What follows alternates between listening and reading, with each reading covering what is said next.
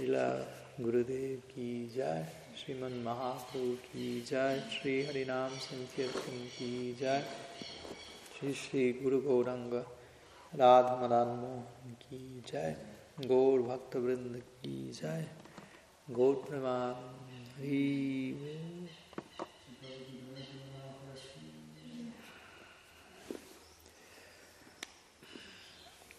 Buenos días a todos. Y una vez más, encontrándonos para Harikata, Ram Kirtan, tratando de invocar la presencia de Hari en nuestras vidas a través del sonido, sonido revelado, el nombre de aquel que queda atrapado a través del sonido, no de cualquier sonido, pero en última instancia del sonido, Shrakatad Krishna, Punya Shravana Kirtana Haridyantas Dohya Badrani Vidunati Suritsatam.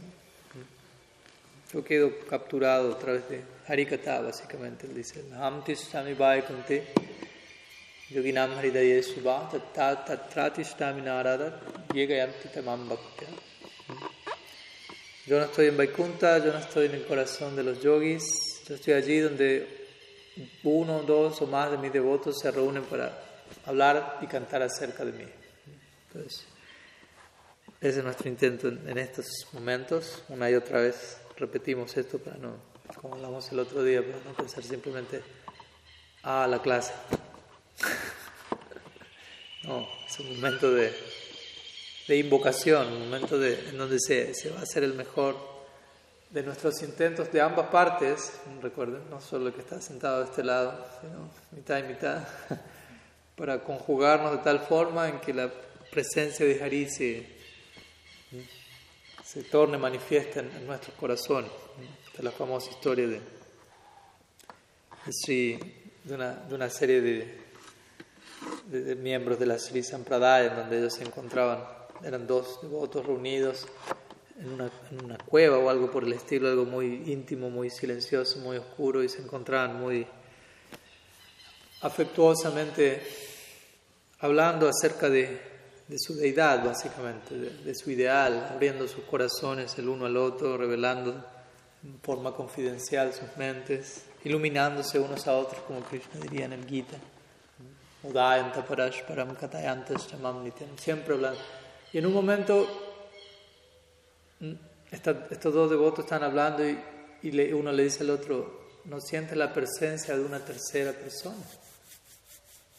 Somos dos, pero yo siento que hay alguien más. Y el otro dice, sí, yo también siento la presencia de una tercera persona. Y esa tercera persona es la persona sobre la cual estamos hablando, ambos.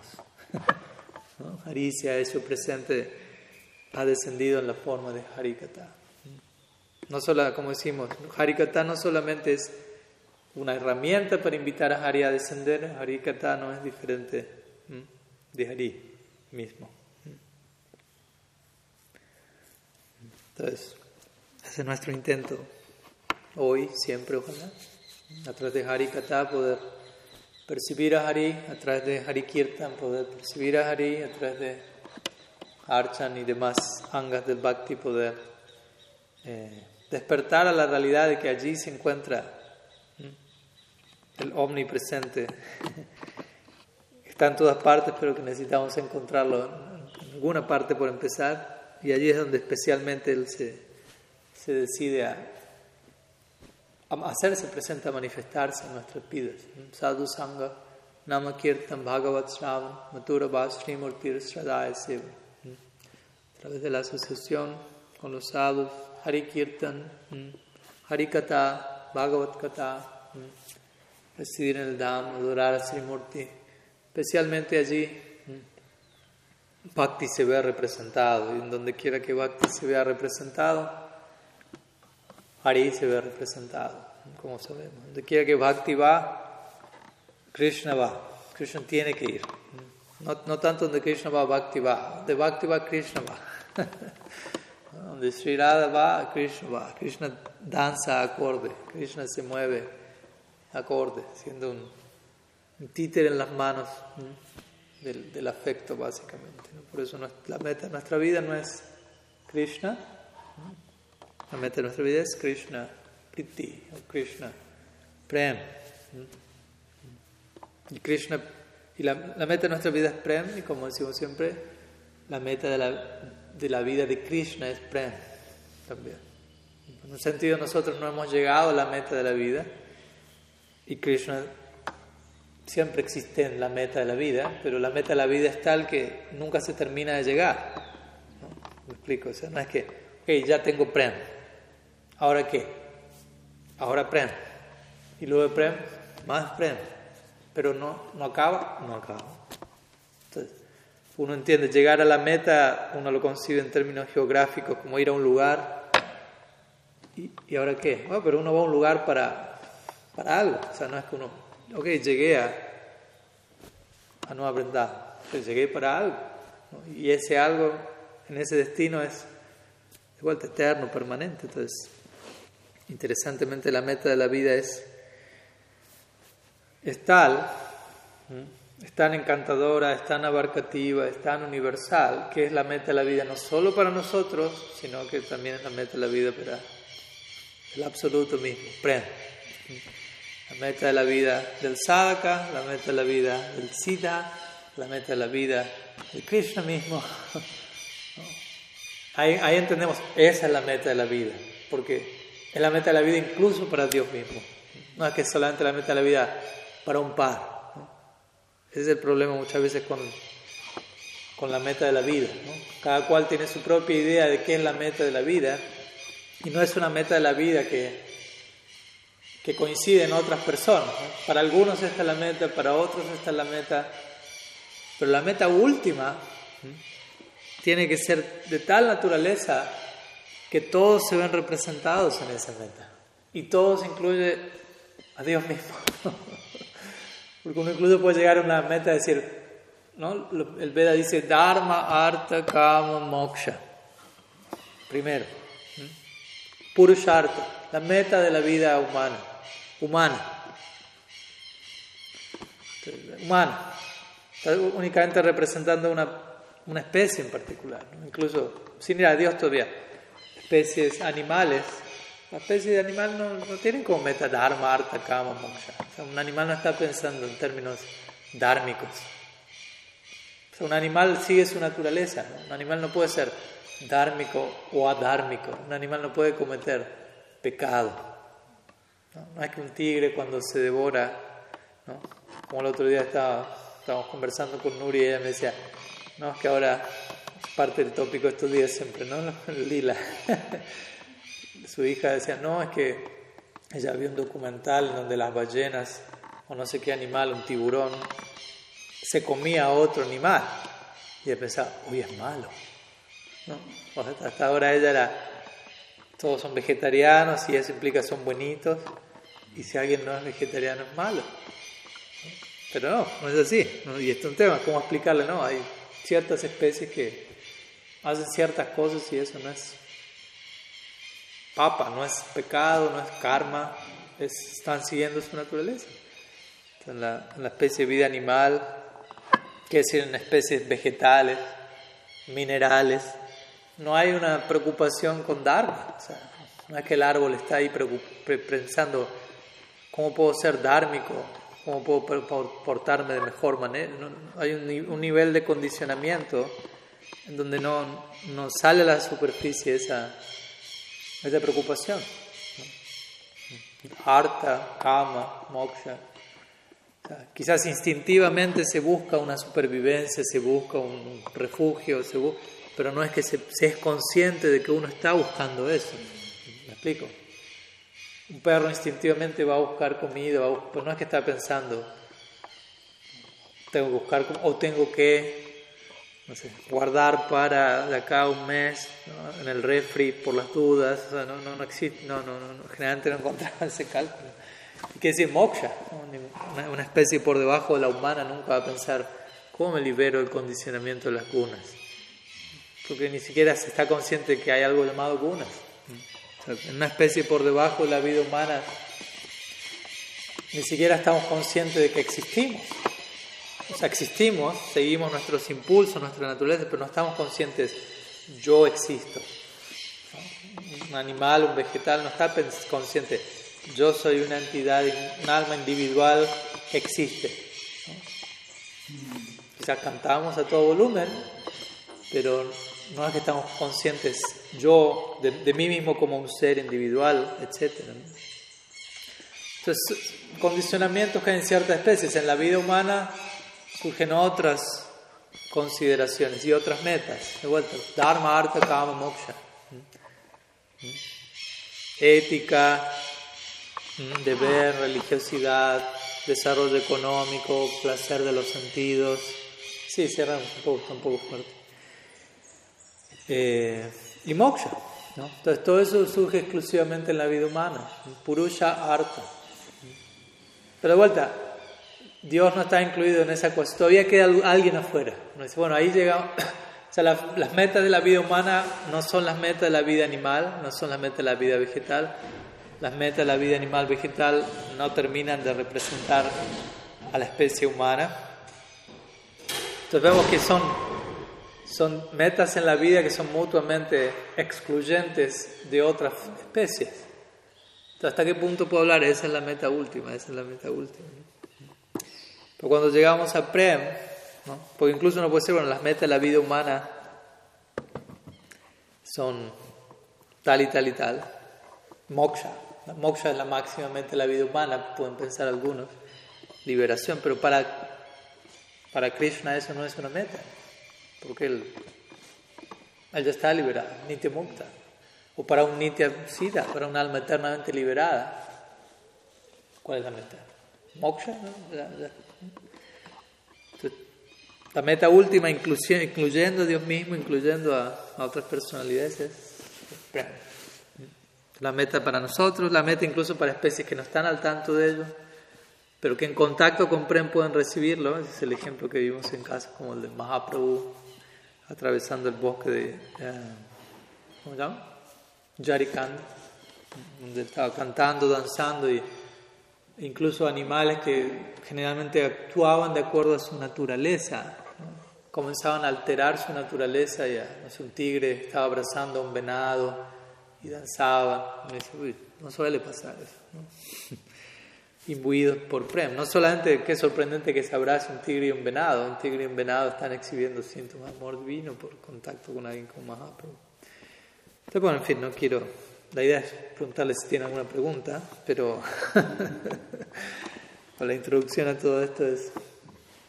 Eh, nuestro ideal en común, Prem, un ideal tan profundo, tan abarcativo, tan sustancial que Dios mismo está en ese mismo ideal y no es un ideal a alcanzar y que una vez alcanzado ya no se puede seguir alcanzando. Krishna mismo se encuentra abocado a este proyecto de manera eterna, una forma única de esto es Sriman Mahaprabhu. Mahaprabhu. Krishna mismo, obviamente es el absoluto, pero Krishna no tiene Krishna Prem, por decirlo así. Él no tiene amor por sí mismo en un sentido menos narcisista. Me amo, soy tan único. Obviamente él tiene amor por sí mismo en el sentido de que no hay nada aparte de sí mismo, en el sentido de que la realidad en última instancia es no dual, Advai Gyan Tattva. Pero al mismo tiempo hay diferenciación dentro de esa unidad. Todo es uno, ¿no? Los seguidores de Sankaracharya dicen todo es uno. ¿Estamos de acuerdo? Pero tenemos algo más para agregar en la frase que todo es uno y diferente al mismo tiempo. Por eso la, filosofía de Shankara es llamada por nosotros no dualismo radical. Pues nuestra filosofía también es una forma de no dualismo. Advai Gyan Tattva dice el La realidad es conciencia no dual. No hay dualidad en, la realidad última, Tattva pero no hasta el extremo de decir no hay individualidad, no hay forma, no hay variedad, todo es uno. E, eso es radical, por eso la propuesta de Sankaracharya es no dualismo radical. Todo es uno y no hay lugar para nada aparte de eso. Eso decimos, sí, la realidad es no dual, pero dentro de eso incluye forma, variedad, individualidad, pasatiempo, interacción amorosa. ¿Por qué? Porque Parasya Shaktir Vividhaiva Shruyate. Porque el, absoluto está dotado de Shaktis, tiene potencias, y debido a esas potencias se generan diferentes interacciones. Y la interacción última es Prem, de vuelta, el amor divino. Y esa es la meta última donde hay movimiento, hay lila. Y el absoluto está abocado a eso. Como decimos, Krishna mismo en un punto de su existencia, más allá del tiempo, él, él encuentra que puede, puede haber un mayor desarrollo dentro de su experiencia, el Prem, y eso hace que se manifieste Sriman Mahaprabhu. De vuelta, no en un punto del tiempo. Pero Mahaprabhu representa Krishna mismo en un sentido insatisfecho, trascendentalmente hablando, con ser Krishna mismo, con saborear en el nivel que está saboreando y queriendo experimentar Radha desde su perspectiva. Y eso da lugar a todo el Gaur Lila. Entonces eso muestra también cómo en la vida del absoluto hay lugar para, para desarrollo, para expansión. Que decir, para nosotros. Y todo eso se da en contacto con esta mágica sustancia llamada Prem, que es debidamente, apropiadamente la meta de la vida. Para todos, incluido Dios mismo. Entonces, cuando nosotros llegamos al Prem, ahí nos encontramos a Krishna mismo estando allí también. Y todos están corriendo detrás de Prem, por decirlo así. Si uno observa cuál es la dinámica del lila, si uno echa un ojo a, Brindavan, por decirlo así, a Naudi, por ejemplo, uno ve, ¿no? solo los devotos están danzando y, corriendo tras Prem, ya lo poseen, pero siempre se puede poseer más el absoluto mismo también está en ese mismo juego. Entonces todos están siendo movidos, arrastrados trascendentalmente como en el oleaje del amor divino. Eso significa lila. Uno entra a un lugar donde la norma es prem. Y todos, el absoluto incluido, son están nadando en esas aguas, completamente, como dicen en inglés, lost and found. Perdidos en eso y encontrándose a sí mismos en eso. en ese perderse. De vuelta, sé que esto quizás puede sonar demasiado poético a largo plazo y a largo plazo, pero necesitamos tener en nuestra vida un ideal poético a largo plazo. Quizás nuestra realidad a corto plazo no es muy poética todavía. y, y, es importante recordar que más allá de toda la falta de poesía de nuestra realidad presente, nos espera una, una, realidad en última instancia que es totalmente poética, que está totalmente imbuida de armonía, de belleza. Y esa realidad no es que está lejos de nosotros, está más cerca de lo que pensamos. Nosotros quizás estamos un tanto lejos o distraídos de eso, pero el, solamente recordar y tener presente es un ideal así. Muchas veces es más que suficiente, no es que solamente haya que hacer eso, pero recordar un ideal de esa magnitud, incluso en teoría, apreciarlo en teoría, automáticamente como que pone en contexto toda la, la, falta de poesía de nuestra realidad actual, por decirlo así. A veces uno en la, situación presente no puede estar completamente enredado en relatividades y en oleajes emocionales y en falta de fe y en negatividad y vacío existencial y falta de propósito y todo eso empieza a generar un, como una gran boca que amenaza con devorarlo a uno. y, uno puede rápidamente quedar perdido en eso. En, en, cinco minutos atrás estaba bien, pero le dio lugar a uno una idea y esa idea entró como una flecha y uno empezó a escucharlo más de la cuenta, a identificarse con esa noción, a desarrollar una respuesta emocional a esa idea, a creerse eso. Y en cinco minutos uno otra, otra constelación, otro sistema planetario, estoy en otra parte.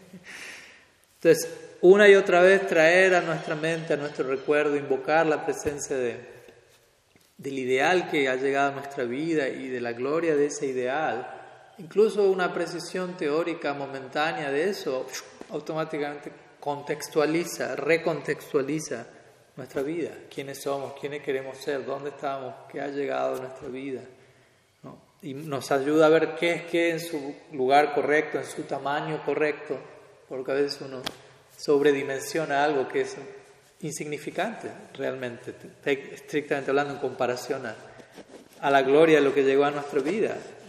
muchas de las cosas que vemos como monstruosas no lo son.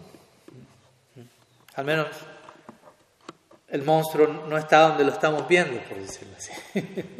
¿No? Una situación y dice, ay, esto es monstruoso. Y la realidad no, eso no es monstruoso. Lo que, hay algo monstruoso, pero no es eso. Lo monstruoso está, ya sabemos.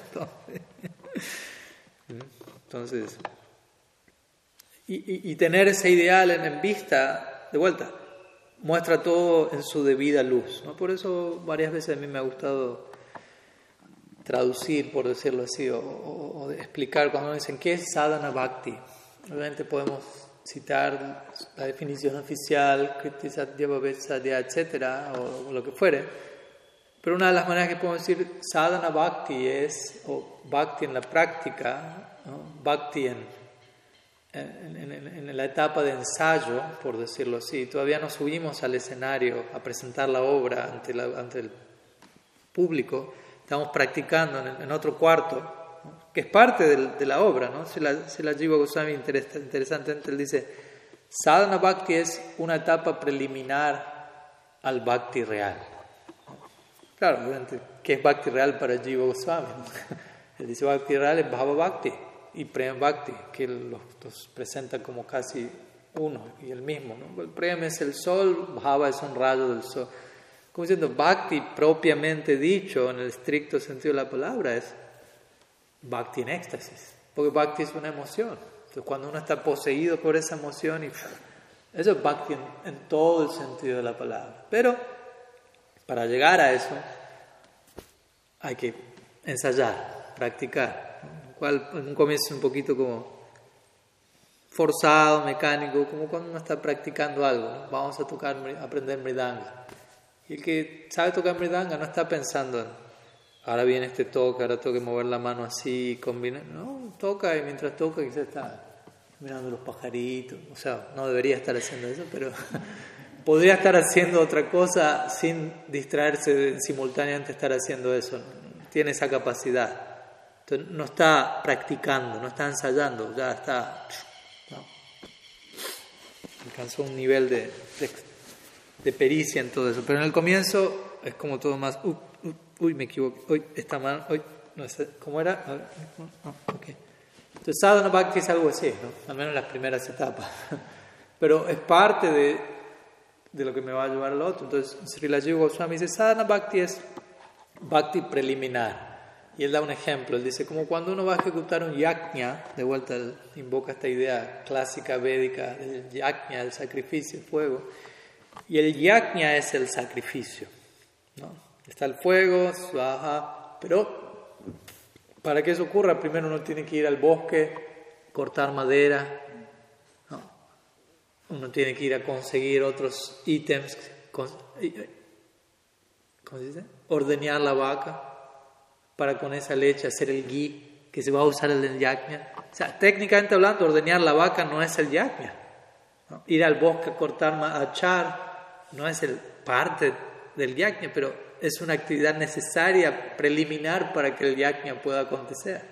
Entonces, en ese sentido es parte del yajna, porque es hecho con miras a que eso desemboque en el saha. Entonces de la misma manera, sadhana bhakti todavía no es bhakti en todo el sentido de la palabra, pero es toda una serie de acciones y ocupaciones que hechas correctamente van a desembocar en bhava. Porque es el objetivo del sadhana. La meta del sadhana es. Es la misma definición de sadhana, es esa. Kriti sadhya bhavet sadhya bhavasya sadhanavida nitya sidasya bhavasya prakatyam satyata. La meta de sadhana es ocupar los sentidos, interactuar entre, con los objetos de los sentidos, con nuestros sentidos, para el placer del amo de los sentidos. Y por utilizar este cuerpo hecho de sentidos de esa manera, el resultado va a ser nuestros sentidos se van a espiritualizar mediante el descenso de bhakti en nuestra vida, bhava. Nitya Siddhasya Bhavasya. Y ese bhava que existe eternamente en los corazones de los Nitya Siddha, de los asociados Bhagavan, se va, va a descender en nuestros corazones de una manera en particular. Y eso es lo que nosotros llamamos Bhava Bhakti. Pero nuevamente, ¿no? Me puede decir, Maharaj, muy lejos. Ok, pero no quiere decir que uno no tenga que, que tenerlo presente y que entender cómo uno llegar ahí, al menos en teoría. Y de vuelta, apreciar todo eso en teoría es muy poderoso incluso. Entonces, a eso iba.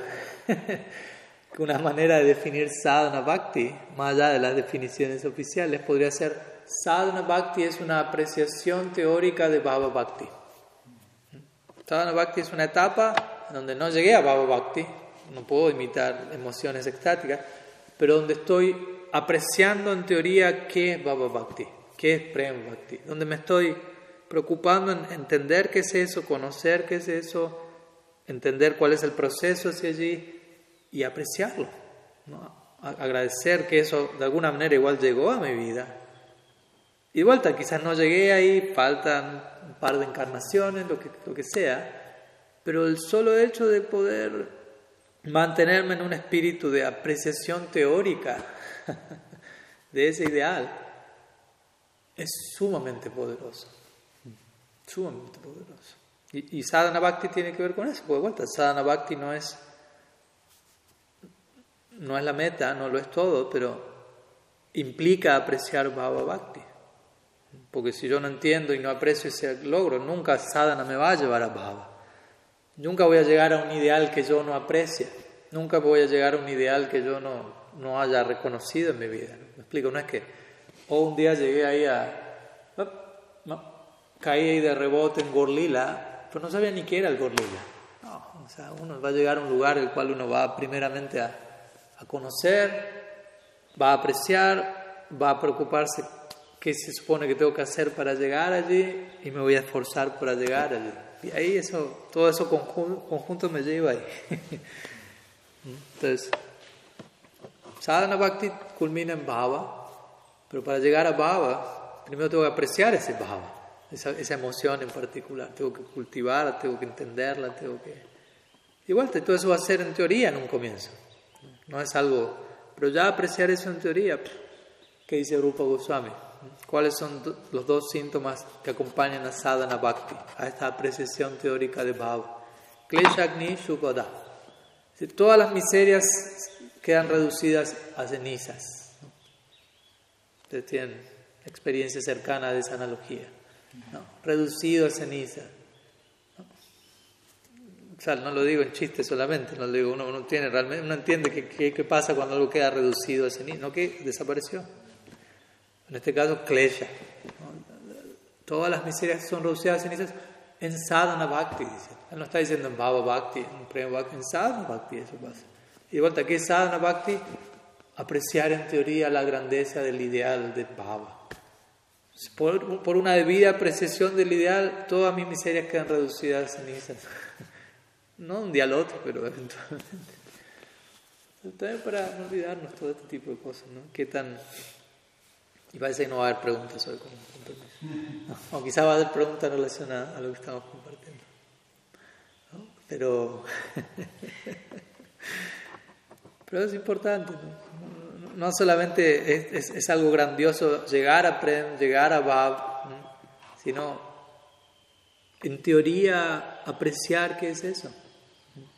Y eso toma tiempo, ¿no? De vuelta, tiene que ver con estudiar Shastra, escuchar Sri Guru y los Vaishnavas, educarnos respecto a, todas estas cosas que han sido descritas tan en detalle. Por nuestro, o sea, nuestros Goswamis se han tomado tanto tiempo para escribir tantos libros. Entonces, si mínimamente apreciamos su, su contribución, vamos a tomarnos algo de nuestro tiempo para conocer lo que ellos tuvieron para decir. Ellos invirtieron tanto tiempo, mínimamente uno debería decir, yo voy a invertir el mismo tiempo que ellos se tomaron para escribir un libro en, estudiar ese libro. Pero al menos, al menos un poco, un poco menos. Porque quizás ellos escribieron su libro considerablemente rápido para lo que los libros son y para nosotros estudiar lo que ellos escribieron tomaría mucho más tiempo. Generalmente toma más tiempo escribir un libro que leer un libro. Yo estoy teniendo experiencia cercana de eso ahora. Varios años leyendo libros, pero nunca escribiendo uno. Cuando uno escribe uno dice, wow, toma tiempo esto. y, pero obviamente en el proceso uno, tampoco me quiero para el proceso de uno escribir un libro, uno también uno aprende y crece muchísimo. ¿no? Uno podría decir, bueno, pues yo escribo un libro y lo publico, quizás lo leen, no sé, un par de miles de personas, o más, con suerte. Pero para lograr todo eso, primero escribirlo, editarlo, años puede tomar. Ahora, si yo grabo un video y lo subo a YouTube, quizás la misma cantidad de personas recibe el mensaje en un día. Entonces, ¿para qué escribir un libro? Porque por uno escribir un libro, el que escribe el libro crece de una manera que no podría hacerlo sin escribir el libro. Porque uno está obligado a pensar y a pensar lo que uno está escribiendo y a desarrollar sus propias ideas y a indagar y a crecer en todo ese proceso de una manera en la que quizás no ocurre ya diciendo grabar, grabando. Entonces, sigue habiendo un propósito. Entonces, mi punto de los Goswamis obviamente son nitesidas. Estamos hablando de otra categoría de personalidades. Pero ellos escribieron sus libros. Y como dijimos, dada la naturaleza del Prem, sin duda ellos siguieron creciendo al escribir sus libros. No como autores profesionales que aprenden mejor cómo expresar sus ideas gramaticalmente, sino simplemente el Prem que ellos ya tenían sigue rebalsando. Y de vuelta, generalmente toma más tiempo leer un libro, eh, escribir un libro que leerlo, pero no, en este caso en particular, uno lee las obras de los Goswamis, uno se enfrenta con el, no sé, Bhakti Rasamrita Sindhu, Brihad Bhagavatamrita, Satsandharva. Y para lo que hay en esas obras, para el nivel de, de investigación, de citas, o sea, es, monumental lo que los Goswamis hacen allí. Toman de tantas escrituras que uno dice, bueno, pero para citar todas estas escrituras, ellos las tenían que conocer profundamente. Sea, Sé, que cuesta, pero traten de acordarse algo. No había Google en esa época. Google. en el sentido que uno rápidamente busca, pasaba el PDF. En esa época no había Google. Con suerte había un libro. No había libros impresos tal y como los conocemos. Todo era tallado a mano, por decirlo así. Y para conseguir una copia, lo que... y ellos en sus obras citan de tantas obras uno se, tiene, que preguntar esas cosas. ¿De dónde, ¿Cómo hicieron para conocer tantos libros? ¿Los tenían todos ellos? ¿Cómo hicieron para conseguir? O sea, ya solamente pensar el trabajo que tuvieron que hacer para conseguir todos esos libros. Que decir después abocarse a estudiarlos, conocerlos, citarlos. Porque también estuvo ese proceso. No, es que ellos eran nítidos y, y todo el conocimiento lo tenían adentro, así que no necesitaron buscar ni leer ningún libro. No, no, no, no están así. Pues uno como que sobre glorifica, idealiza y hace que la cosa sea más, más, más fácil. Por eso, no, ellos también se, ocuparon en, aunque son nitesidas, Jiva Goswami, uno estudia la vida de Jiva Goswami, él, fue a Benares a estudiar todos los, los darshans de la India, todos los sistemas filosóficos de la India. O sea, no solamente conocía a la perfección su propio sistema filosófico, sino que estudió todos los demás sistemas filosóficos. Vedanta, Yoga, Mimamsa, ¿no? Sankhya, etc. Todas las diferentes escuelas de pensamiento que incluso se oponen al, al, propio sistema de uno. O sea, se tomó tiempo de vuelta. No es que no, él era un ya, ya sabía todo eso. Incluso si lo sabía, él atravesó todo ese proceso de, estudio para. Que con esto de vuelta no estoy diciendo tienen que hacer lo mismo que hizo Sri Jiva Goswami, pero de vuelta tenemos que apreciar en teoría todo eso para ser bendecido. Por ejemplo, uno puede preguntarse, ¿pero qué, ¿de qué sirve tomarse el tiempo para entender a alguien que está en desacuerdo con mi propia escuela? Tiene mucho, tiene mucha importancia. ¿no? Porque, por ejemplo, yo puedo decir algo a ustedes, lo que fuere, y ustedes están de acuerdo con eso. Ok, lo que dijo Mara suena lógico. Pero ustedes no tienen, quizás, estoy dando un ejemplo, estoy diciendo que ustedes sí, pero ustedes quizás no tienen idea de otra, de la, de la idea opuesta a lo que yo estoy diciendo. Entonces, solamente conocen lo que yo dije y dicen, no, suena bien, me hace sentido, lo acepto. Pero ¿qué tanto lo acepto si no conozco todos los demás pensamientos en relación a, esa misma, a ese mismo tema? Yo le estoy dando una perspectiva a un tema, les suena, les cierra, ok, lo acepto. Pero quizás hay 108 otras perspectivas del mismo tema que yo no conozco. Entonces el punto es, ¿qué tanto estoy realmente aceptando esa idea si nunca me expuse a todas las demás otras perspectivas de ese mismo tema? Cuando realmente me expongo a eso y vuelvo a la otra perspectiva, lo acepto, habiendo conocido y pudiendo explicar todos los demás argumentos, ahí realmente estoy aceptando algo. ¿Me explico? Porque probablemente quizás voy a las otras perspectivas y digo, ay, esto también suena bien, ah, esto también suena lógica. Y entonces, ¿qué termino aceptando? No? Entonces, esto en sánscrito se llama Stuna Vikanana Nyaya, que significa la lógica de de, afianzar el poste dándole más martillazos. Como si uno va a clavar un poste, acá también tiene experiencia eso. No es que uno le da un martillazo y ya quedó ahí. No, hay que uno, dos, tres, mínimo, más. De la misma manera, si uno quiere afianzar un, un tema, una comprensión en uno, no es solamente, ah, bueno, esto dice el Bhagavatam. Ok, genial, ya es. Ok, está bien. es un nivel de aceptación, no estamos tampoco condenando eso. Pero es importante exponerme a cuáles son las otras corrientes de pensamiento y por qué se oponen y por qué lo que el Bhattan dice es superior. Si yo mismo no me lo logro explicar para mí mismo, eso probablemente mi aceptación de, de algo es dogmática, fanática. Yo, ni yo mismo me sé explicar por qué lo estoy aceptando. Y si yo, me yo vengo con una propuesta opuesta y la presento de tal manera que uno dice, uy, eso también me hace igual sentido. Y digo, sí, pero es lo opuesto a lo otro. Tú mismo tienes que lograr aceptar una de las dos y saber por qué lo estás haciendo. Eso es lo que Mahaprabhu mismo hacía, más en términos como de gramática, como pandit sánscrito, como ustedes saben. Él presentaba un argumento, a ver, derrótenlo, decía. Nadie lo podía derrotar. Él mismo se lo derrotaba. Y él decía, oh, pero esto no es suficiente. Y él volvía a derrotar lo que había derrotado.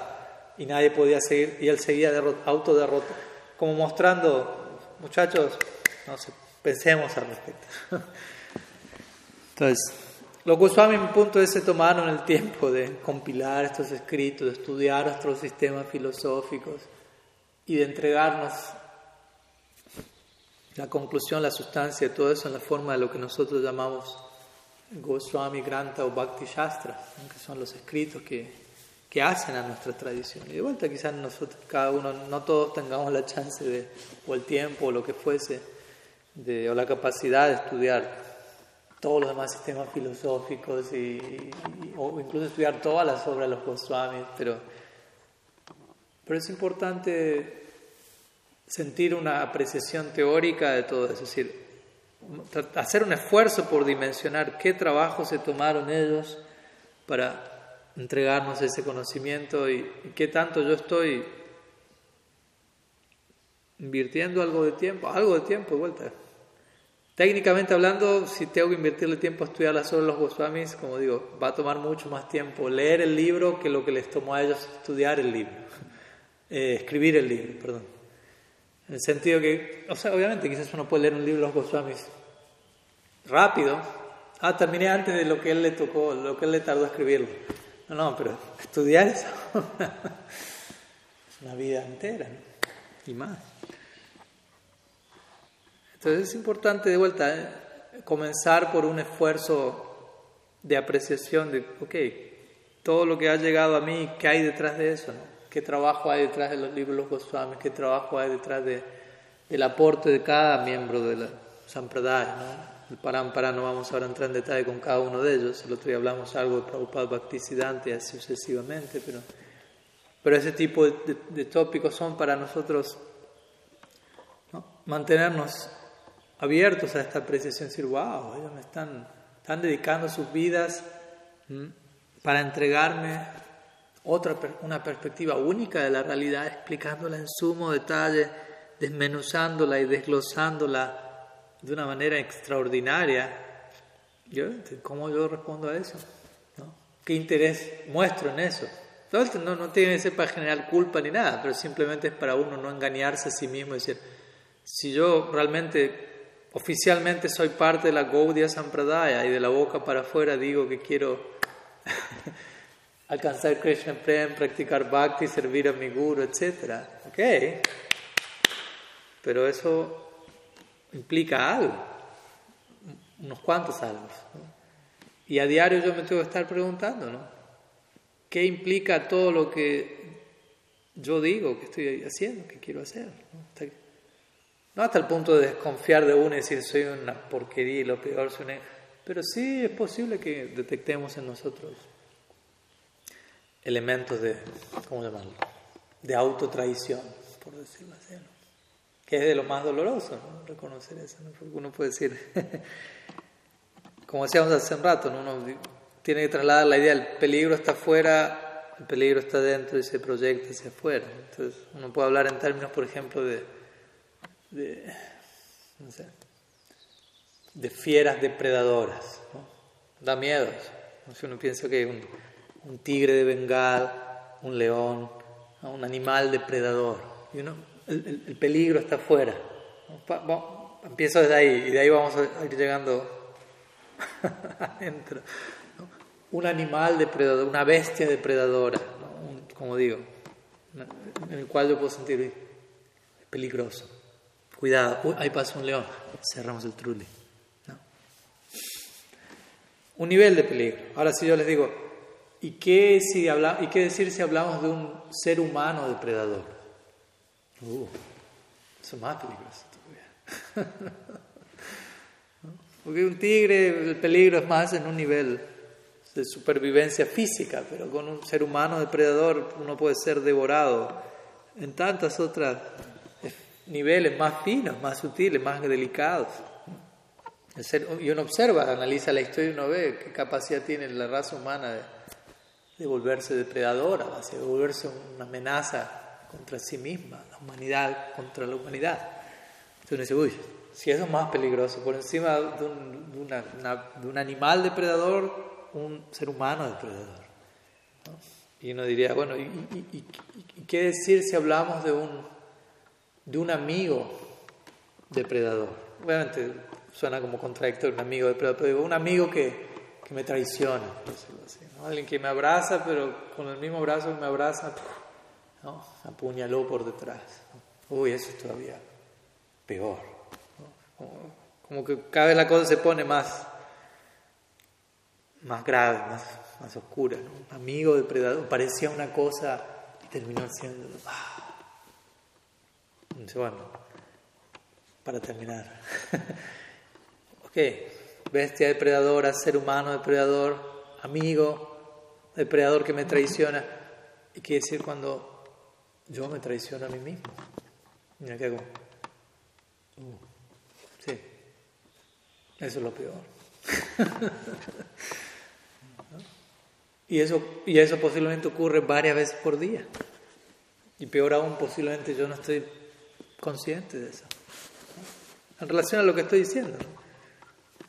Que tanto me estoy traicionando a mí mismo, que tanto digo una cosa y hago otra, que tanto proyecto un ideal, lo anuncio al viva voz al mundo y, y no, no actúo en consonancia.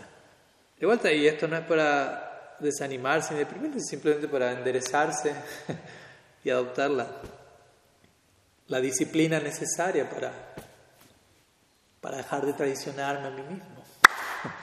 Básicamente eso es otra manera de traducir sadhana bhakti, si queremos encontrar hoy versiones alternativas de cómo traducir. ¿Qué es sadhana bhakti? Adoptar la disciplina necesaria para dejar de traicionarme a mí mismo.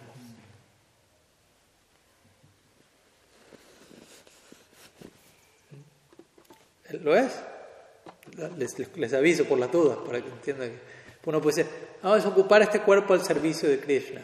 Ok, sí, pero ¿qué implica eso? Adoptar la disciplina necesaria para dejar de traicionar a mí mismo. Una, una de las tantas maneras. estamos hablando de la misma cosa desde, un, desde una perspectiva. Y hay una segunda, uy, ¿era eso también? Ay, nunca, me, nunca pensé que que una cosa era la otra, llevaba a la otra también, ¿no? Sí, sí. Entonces, de vuelta, crecer en nuestra apreciación teórica de qué es bhakti, qué es sadhana bhakti, implica seguir ampliando el significado de lo que estamos haciendo. Seguir entendiendo que, que lo que estoy haciendo es mucho más de lo que creo que es. Y ahí empiezo a hacerlo de otro lado, con mayor profundidad, con mayor, con mayor responsabilidad también. Voy tomando más compromiso, más responsabilidad por mí mismo en la práctica, porque me doy cuenta el ideal es demasiado, demasiado grande, demasiado abarcativo. Y no me quiero traicionar a mí mismo. Eso es lo peor que podría, lo más doloroso. Si, si uno tiene algo de integridad en su vida, lo peor que uno podría hacer es traicionarse a sí mismo. ¿no? Y cuando uno se da cuenta que uno lo ha hecho, eso es lo más doloroso. Reconocerlo. ¿no? Pero hay que hacerlo. Si no, uno, uno, no va a crecer. Por más doloroso que sea, es necesario para pasar al próximo nivel.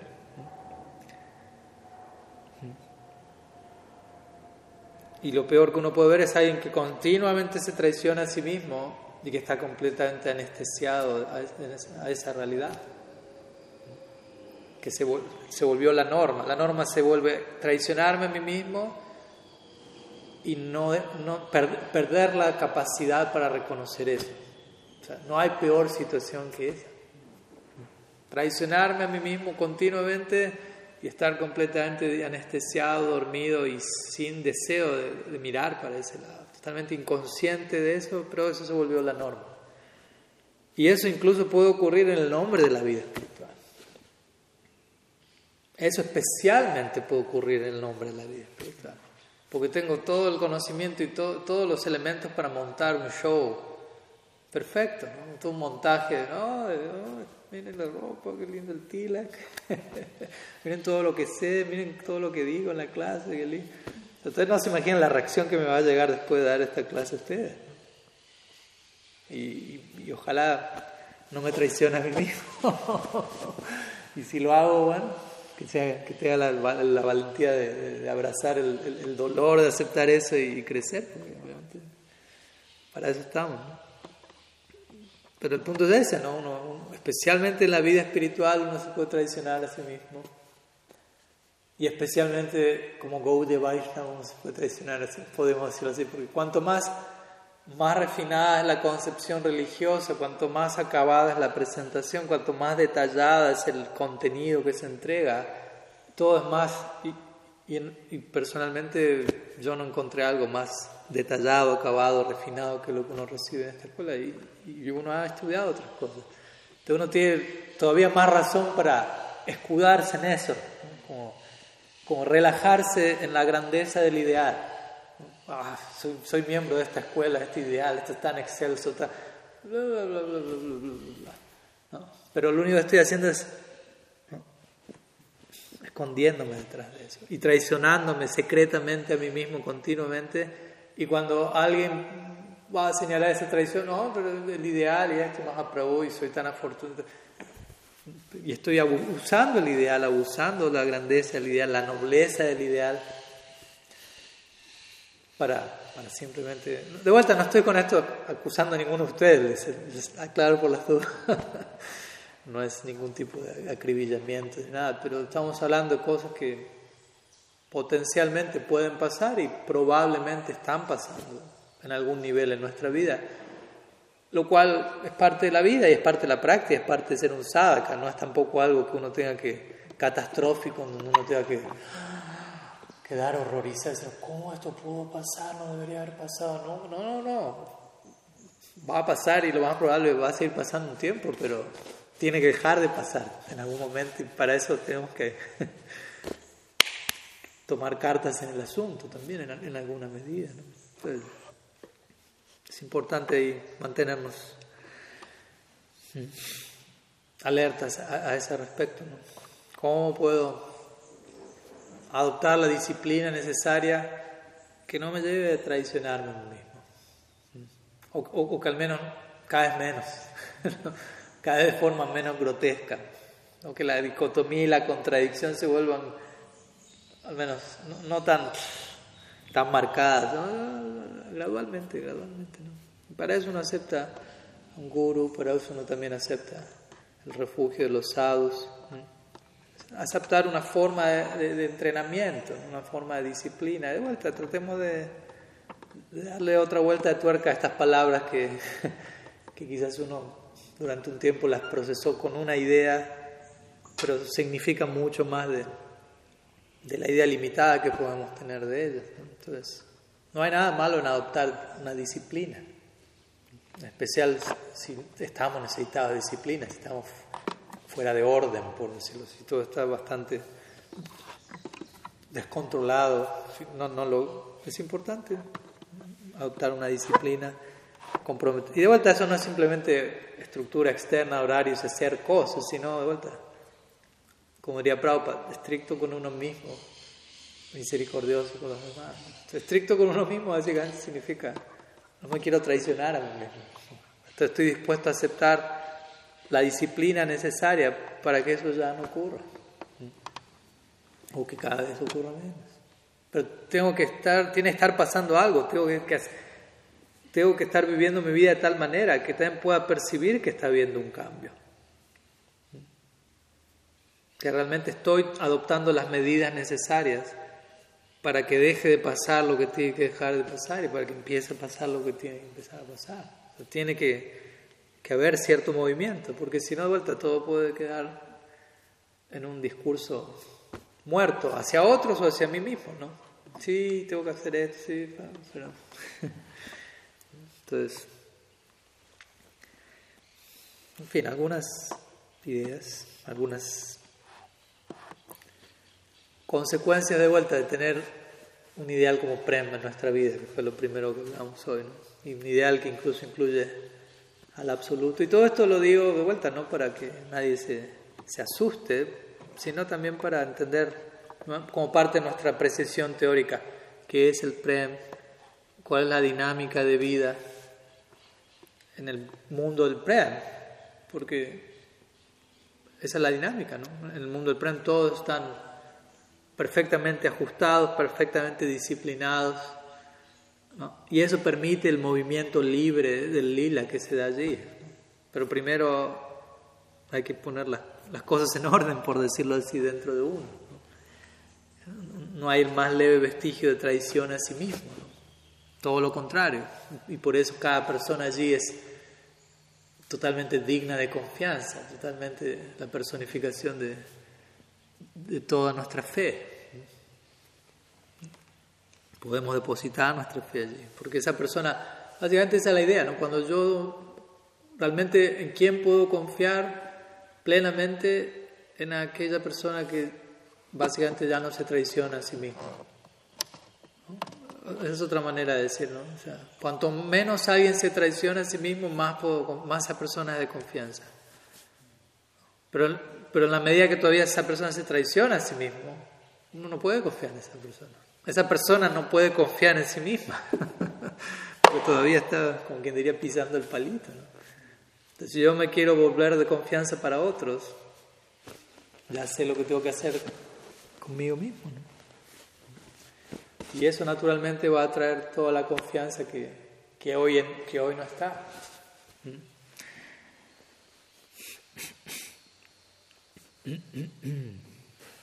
Y también a veces eso puede afectar nuestra capacidad de confiar en otros también, porque si uno, si uno se traiciona a sí mismo y uno de alguna manera está al tanto de eso, pero tampoco termina de hacer lo que es necesario para dejar de hacerlo, quizás uno termina pensando, bueno, pasa en todos lados y a uno le cuesta creer que hay alguien que a quien no le esté pasando, pero a uno le cuesta creer eso porque también en parte uno no está haciendo lo que uno tiene que hacer para dejar de traicionarse a sí mismo. Por la medida que uno hace lo que tiene que hacer para dejar de traicionarse a sí mismo, no se cuenta, es posible dejar de traicionarse a sí mismo. Y cuando me doy cuenta, es posible dejarme de traicionar a mí mismo, me doy cuenta, es posible que haya alguien que ya no se traicione a sí mismo. Porque yo mismo tengo una, al menos una experiencia de eso. Y, y eso me permite apreciar, en algo otros casos puede haber esa misma experiencia de manera magnificada. Pero si yo no estoy haciendo lo que tengo que hacer para dejar de traicionarme a mí mismo, probablemente empiezo a, proyectar eso y ah, todos se deben estar traicionando a sí mismos, así que no, no, no, puedo confiar plenamente en nadie. Pero probablemente no es que eso sea así, es que yo no estoy haciendo mi, mi homework, mi tarea del hogar.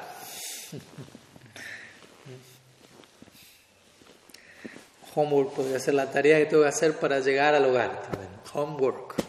Home significa hogar. ¿No quiere ir al hogar? Hay work, hay tarea que hacer. Tarea para el hogar, para llegar al hogar. en fin. No estaba en mis planes hablar absolutamente nada de esto, se los puedo asegurar. Lo cual le da todavía más, más peso a, lo que sea que haya salido, porque no, no era nada pensado, pero tuvo que salir lo que tuvo que salir.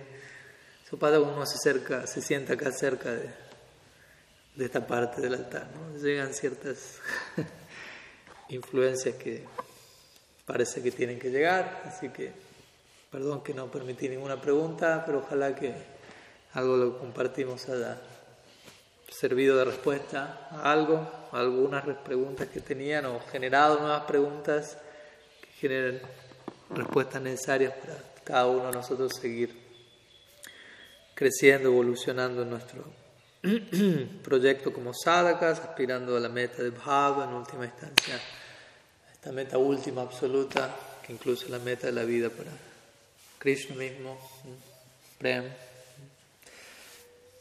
Muchas gracias a todos por tiempo, presencia, atención. Shila Gurudev ki jai, श्रीमन महाप्रभु की जय श्री हरिनाम प्रभु की जय श्री श्री गुरु गौरांग मदन मोहन की जय। गौर भक्त वृंद की जय। गौर प्रमाण हरी।